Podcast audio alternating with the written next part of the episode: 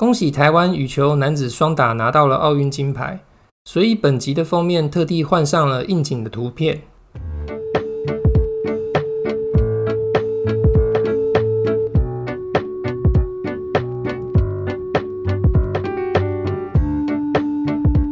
private private，各位听众朋友大家好，这里是乌克兰什么？我是主持人吴兆忠。今天我们要来聊一本书，是未城出版社出版的《向日葵的季节》。这本书是二零一七年出版的，但它的原文是波兰文，波兰文版的早在二零一五年就推出了，所以其实这本已经不能算是新书了。那为什么我还要聊这本书呢？主要原因在于我从乌克兰回来之后。当时打算开始撰写一本有关于乌克兰的小说，然后我就开始查阅很多相关的书籍。当我看到这本《向日葵的季节》时，我的脊椎感到一阵发麻，因为它跟我在乌克兰留学时期所见所闻的一些事都非常契合。我可以说的是，如果我早在去乌克兰之前就看过这本书的话，我相信，对我去了解整个乌克兰的状况会更容易，而且更快速。加上我在第一集里面阐述过台湾跟乌克兰之间存在的一些相似性的部分，这也就构成了我推荐这本书的原因。因为了解别人是为了要了解自己。这是一本报道文学，也就是所谓的非虚拟写作。作者是一位记者。他亲身到了乌克兰，在不同的地区对乌克兰人做了采访，然后记录下来，编写成册。时间就从二零一三年亲欧盟示威开始，然后到二零一四年初克里米亚举办公投，接着被俄罗斯并吞，接着乌克兰东部的顿巴斯地区也公投，然后开始与乌克兰军方发生内战，大概就是这个区间里。乌克兰人发生的故事，我相信在我的听众里面，一定有人不喜欢谈政治，他可能只是对乌克兰有兴趣，或者只是想要去乌克兰留学，或者也只是耳闻乌克兰很多美女，想要一探究竟。但我必须要说的是，政治其实会影响人的方方面面。譬如说，我在乌克兰有认识一位模特，他就是从顿巴斯地区逃难逃出来的。当时因为顿巴斯发生了战争，所以他跟他的家人就不顾一切就逃到基辅来。所以对那些想要去乌克兰留学或是真心想要了解乌克兰的听众朋友们来说，多了解一些不管是政治经济方面的事情，其实是有助于你去了解整个乌克兰。另外，或许有些人的志向是想要交一个乌克兰的女朋友。那当你有一个亲密的伴侣的时候，长期相处之下，一定会碰触到一些敏感的话题，像是政治方面。对某些乌克兰人来说，他非常喜欢讨论政治，就像台湾人一样。但是对另外一些乌克兰人来讲，讨论政治某种程度上来说是一个禁忌的话题。譬如我有一个朋友，他的父亲就是乌克兰的军人。所以有参与乌克兰东部的战争，对他来讲，讨论政治或是战争相关的话题，就是一种禁忌，也是一种创伤。因为直到现在为止，顿巴斯战争依旧尚未停歇，所以时不时都会从战场上传来乌克兰军人伤亡的消息。那对于这些子女们来说，他们就是要活得提心吊胆，生怕自己的父亲或是母亲在战场上失去生命。或许你会想说，那我就绝口不提政治，也绝对不碰政治相关议题，那不就好了？讲起来或许可行，或许又不可行，因为在某一些人的心中，讲俄语或是讲乌克兰语也代表了立场，代表一种政治取向。如果你搞不清楚这些政治文化方面问题的话，就有可能你兴高采烈的用俄语跟别人讲话，但是对方却回你乌克兰语，然后你可能听得一脸五煞煞，或是你会遇到有人纠正你说，在乌克兰就要讲乌克兰语。这些政治文化的盘根错节，其实都深深影响着乌克兰人的行为与个性。就像我前面所说的，军人的子女可能对于政治或是战争方面的议题就会有创伤。当你在乌克兰住久了，或是你有了深交的乌克兰友人之后，这些都是要注意到的问题。好的，话不多说，我们就直接从这本书的封面开始讲起。我非常喜欢这本书的封面，它的封面是一块拼布的绘图。那绘图的色泽就是以乌克兰国旗的色调下去配色的。我也非常喜欢乌克兰国旗的含义。乌克兰国旗上面有两个颜色，分成一半，上面是蓝色，下面是黄色。蓝色代表的是天空，黄色代表的是麦田。因为乌克兰地处东欧平原，在境内的克尔巴千山最高处也不过两千多公尺。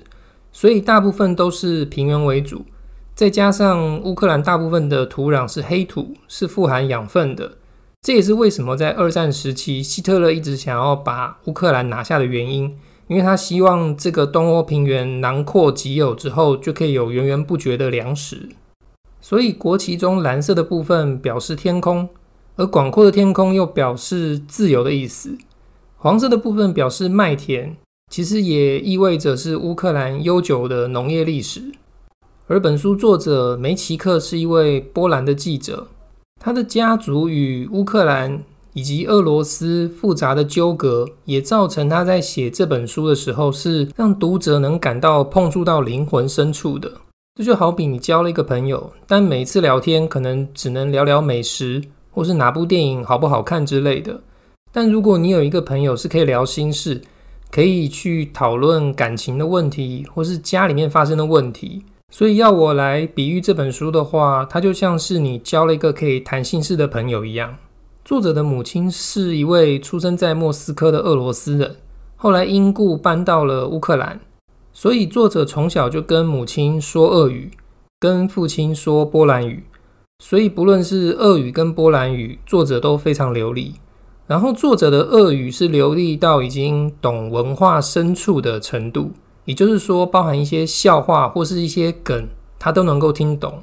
举例来说，有 A 跟 B 两个人被抓到了古拉格，也就是劳改营，然后 A 就问 B 说：“你怎么被抓进来的？”B 就说：“我因为藏有非法的政治宣传刊物被抓到，然后就被抓进来了。”然后 B 就问 A 说：“你是怎么被抓进来的？” A 回答说：“因为我懒惰。”B 就回说：“你懒惰，为什么懒惰会被抓进来？”A 就说：“因为我懒得去检举邻居，然后隔天邻居就抢先一步检举我了。”这个笑话的背景是在指一九三零年代史达林大清洗时期，史达林想要抓出来国家境内的人民公敌，所以造成很多人互相去检举，也就是说。如果我晚一步去检举邻居，可能隔天邻居就抢先一步检举我了。但问题是，你跟你的邻居可能跟人民公敌完全搭不上边，也就是说，你们完全都不是所谓的境外敌对势力。但史达林的政策就造成人民互相攻击、互相发黑函，所以当时很多苏联人民被判处劳改营或者是死刑，但其实都是冤狱。然后作者原本。乌克兰语的程度只是会听，但是说的不流畅。不过，在他长时间在乌克兰采访的过程之下，他的乌克兰语也变得非常的流利了。接着，我们来看一下本书的译者林蔚云。其实，译者在翻译文学中长期都是一个被忽略的对象。然而，翻译工作不如一般人想象中的简单。譬如，如果翻译的人程度不好，他可能不能将作者想要表达的意思讲出来，又可能译者翻译工作做得太过天马行空，他可能又会超译了作者的原意，又或者有一些词汇是波兰语里面有，但是中文里面没有，诸如此类的困难，都让翻译工作不仅仅只是把外国语文变成中文这么简单而已。除了翻译工作之外，林蔚云也是台湾的作家。他的著作我也看了数本，就如同这本《向日葵的季节》一样。林蔚云的著作也有不同文化交织在一起的复杂情感。在进入本书之前，我要先做一下背景的介绍。主轴大致上以二零一三年的亲欧示威，以及克里米亚半岛被并吞，接着是顿巴斯战争，三者为主轴。乍看之下，亲欧盟示威运动是这一切事件的开端，也就是当时的总统亚努科维奇，他原本要在欧盟高峰会上与欧盟签署贸易协定，但是在俄罗斯的高压胁迫之下，临时变卦。此举激怒了部分的乌克兰人，整场示威最大单日高峰达五十万人，前前后后共有百万乌克兰人参与这场活动。我用部分的原因就在于，并不是所有的乌克兰人都认同这项活动，亲俄罗斯的乌克兰人或是不认同示威手段等这些人就不在此列。譬如我有一个朋友，他的老家位于 b e r d a n s k 那是一个位于乌克兰东部，面临亚速海的城市。他的父母就非常不屑这场亲欧盟示威运动，觉得要跟俄罗斯合作才是最好的方法。所以亲欧盟示威看似是一切的开端，但事实上这带出的问题是，乌克兰在苏联解体后，在欧美与俄罗斯之间摇摆不定，难以找到定位的结果。不论是亲欧美的总统，或是亲俄罗斯的总统上任。都无法让大部分的人民享受有如西欧或是北欧般的生活，所以当亲俄罗斯的总统做不好的时候，大家就会想要给亲欧美的总统一个机会。可是当亲欧美的总统上任之后，又不见得能够将民生或经济做得好。如此一来，亲俄罗斯的总统又会再度上位，在两方势力难以成为压倒性的状况之下，俄罗斯就很容易将触手伸到乌克兰境内。在本书第一章名为“追捕”的内容里面，就展现了作者极具张力的写作功力。一位在基辅独立广场参与亲欧示威抗争，名叫苏路德克的群众，被乌克兰的秘密警察抓到了一个废弃的工厂，在那里他被严刑拷打，并且要他签下非自愿的认罪文件。令人感到毛骨悚然的是，在场除了乌克兰的国安单位人员之外，还有几位一听口音就知道是从莫斯科来的俄罗斯人。现场的诡异氛围令舒路德克感到不安，因为站在一旁观摩的俄罗斯人似乎他们才是真正幕后下命令的人。舒路德克是一名反共产党的异议分子，平时他是一名做古迹维修的职工，同时也热衷于历史研究。舒路德克的祖母来自波兰。从小时候，祖母就会跟他讲一些乌克兰还有波兰的历史。苏路德克从小就发现，祖母口中阐述的事情与学校教的完全不同，截然相反。他认定其中有一方必定在撒谎。他很快就确定了到底是谁在隐瞒事实的真相。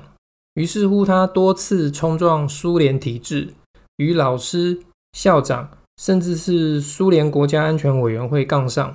直到在一九九零年某次游行当中，他烧毁了苏联国旗，于是被判刑了四年，送进了劳改营。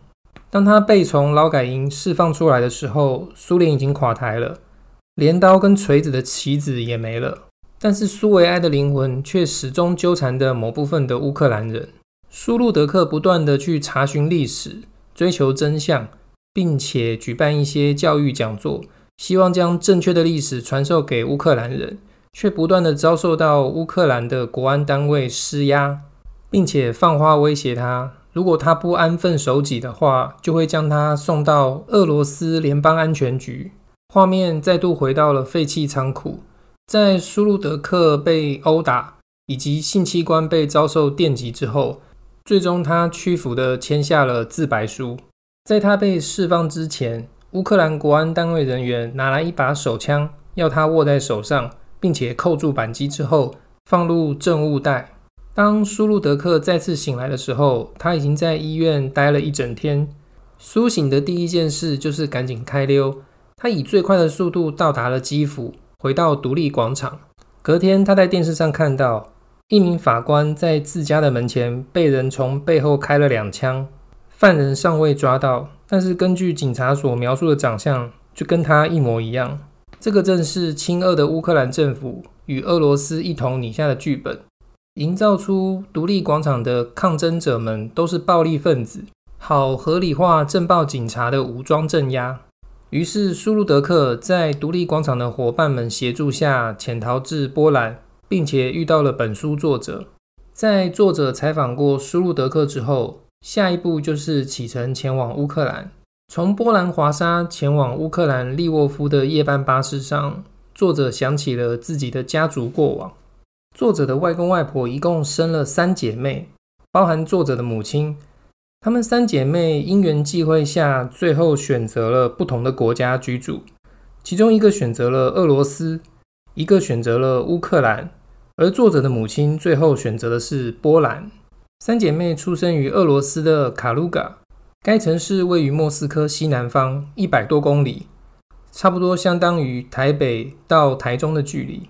作者的外公是一间学校的校长，也是一名生物学家，而他的妈妈则是教低年级的老师。因为爸爸的工作，所以他们住在公家分派给他们的房子里。好景不长，一九四一年六月，希特勒发动了巴巴罗萨行动，开启了苏德战争。作者的外公被动员参战，而外婆也带着三姐妹开始向大后方撤退。一家人在西伯利亚的西部。度过了整个战争期间，不幸的事接踵而至，前线传来消息，外公失踪了。一直到战争结束之前，才接到了一封从捷克斯洛伐克医院寄来的亲笔信。原来外公曾经被德国人俘虏，所以被编列到受惩罚的部队当中。要离开这样的部队，你只能用血来偿还你的罪过，也就是除了战死，或者是身负重伤。有这样的部队，其实一点都不令人惊奇。我们前面有提到史达林的大整肃、大清洗活动，在那样的社会氛围底下，就是人人自危，并且要担心随时随地可能被亲朋好友或是邻居检举。简而言之，就是一个忠诚不绝对，就是绝对不忠诚的状态。所以，曾经被德国俘虏的外公就被挂上了人民公敌的标签。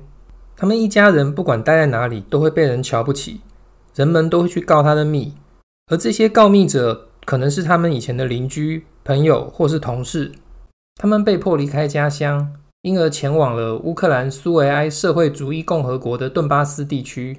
顿巴斯地区盛产煤矿，也是工业重镇，极其缺乏劳动力，所以在那边没有人关心你的过往，一家人才终于又再度安顿下来。此时，一个声音中断了作者的思绪。巴士来到了乌克兰与波兰的边境，而乌克兰的边境守卫要求车上乘客拿出护照来检验。没想到轮到他的时候，却开始遭到百般刁难。先是要求他打开行李，一件一件的逐件检查；再来就是除了护照之外，还要他提供另外一份证件，并且要是有照片的，甚至还要他提供驾照。接着便是询问作者能否复述这些证件上面的资料，像是生日、父亲的名字、母亲婚前的姓氏，然后随机抽题，再来一遍，反复拷问。在结束令人不悦的边境检查之后，巴士在一个边境的小商店短暂停留，而作者抽空与巴士司机攀谈，于是乎真相揭晓：原来一般而言，波兰人会自己开车。坐大巴士的人多半是乌克兰的学生、看护或是清洁妇，而作者看起来跟大家完全不同，鬼才知道他来乌克兰要干嘛。听到这里，作者依旧表示不解，他问边界守卫到底把他当成谁了？走私客吗？司机回复他：“你比较像是佣兵。”作者在反问说：“什么佣兵？谁的佣兵？哪里的佣兵？在这里吗？”拿着波兰护照的佣兵，司机继续解释：这一段期间以来，乌克兰颁布禁令，禁止了十六岁到六十五岁的俄罗斯人入境。身为大众运输从业人员，这段期间，司机看到了各式各样的人，拿着各式各样的护照，从世界各地来到乌克兰。这些人仿佛是跟着踪迹走的猎犬。作者反问：您在说什么？什么踪迹啊？司机回答：“还有什么踪迹？是战争的踪迹啊！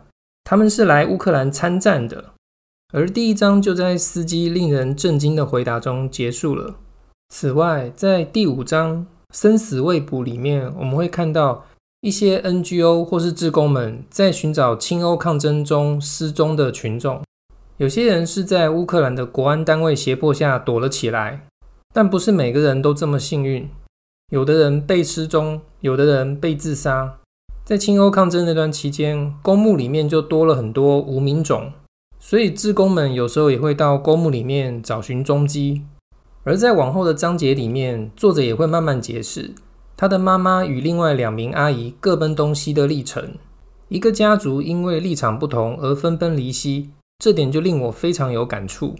我的爷爷是因为蒋中正打败仗而随之来台的国民政府军。在我的家族里面，绝大部分的人这一生从未投过某个党派以外的政党。有的人脱口而出的观念，甚至就跟中共官方所宣传的如出一辙。就拿最近河南郑州水灾的事情来说，我的父亲就完全相信中共官方所言，死亡的人数寥寥无几。其实我敢说自己是一个了解中国的人，为什么呢？因为我的父亲常年在中国经商，所以我多次在中国旅游。当然不止于此，我在念博士班的过程中，有一段期间是待在中国上海。在那个时候，中国的网络封锁其实还没有那么强烈，当时我还是可以上一些台湾的网站，像是雅虎奇摩之类的。所以我很清楚知道，在习近平执政的中国底下，言论自由的空间被限缩到相当狭隘的程度。而在离开校园之后，我也曾短暂的在中国工作过一段时间。除此之外，当两岸开放探亲之后，我的爷爷奶奶就每一年都会去河南探亲，甚至在河南的农村盖了一栋属于他的房子。而当我父亲还在中国工作的时候，每逢爷爷奶奶去河南探亲，他就会到河南与他们会合，而在我父亲退休之后，他更是每一年都带爷爷奶奶一起去。直到他们过世之后，我的父亲仿佛继承遗愿一般，依旧每一年都要去河南探亲。想当然尔，在这样的状况底下，我也跟着去了好几次。在与中国有着如此深的羁绊底下，从我的亲人口中，你很难听到他们说出对中国不利的话语。做个比喻来说，你可以把我们家族想象成是逃离苏联掌控，来到乌克兰生活的俄罗斯人。少部分的人已经拥抱新的世界，并且接受比较先进的人权概念，但仍有不少的人憧憬着苏维埃或是大一统的概念。所以，本书的作者梅奇克，当他看到母亲与阿姨的分崩离析之后，他回头再来看乌克兰所发生的事情。就跟我看着自己的家族，再回头看台湾所发生的事情，这是完全一样的。对我来讲，乌克兰是一盏明灯，它照亮了台湾或香港前面可能会走的路。只要中国不断跟俄罗斯学习手法，再拿来对付台湾，那么我们走的路就只会与乌克兰越来越相像。关于本书，我也只讲了第一章而已。各位听众如果听了发现很有兴趣的话，希望能够买来阅读。帮助大家了解乌克兰，借此来了解台湾，就是本频道的目的。有任何疑问的话，都能借由资讯栏与我取得联系。我是吴兆忠，这里是乌克兰什么 d o b o b a c h e n i a d a s v i d a n i a